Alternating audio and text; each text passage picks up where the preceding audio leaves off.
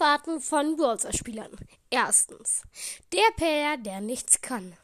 So, heute kaufen wir uns Leon für 9,99 Euro, weil es ist so schwer mit einem Brawler auf Rang 3 zu spielen. Und ansonsten sind doch schon meine anderen 45 gekauften Brawler auf Rang 3.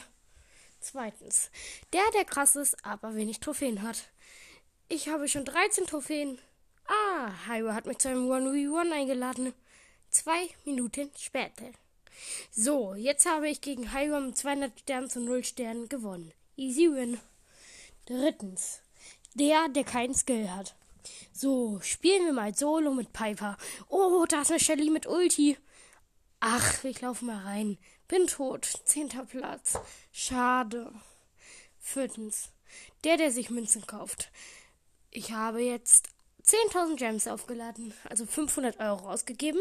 Mit diesen Gems werde ich mir keine Boxen kaufen, kein Skin und auch kein Pass. Nein, ich werde mir ganz häufig für 30 Gems das kleinste Münzenpaket kaufen.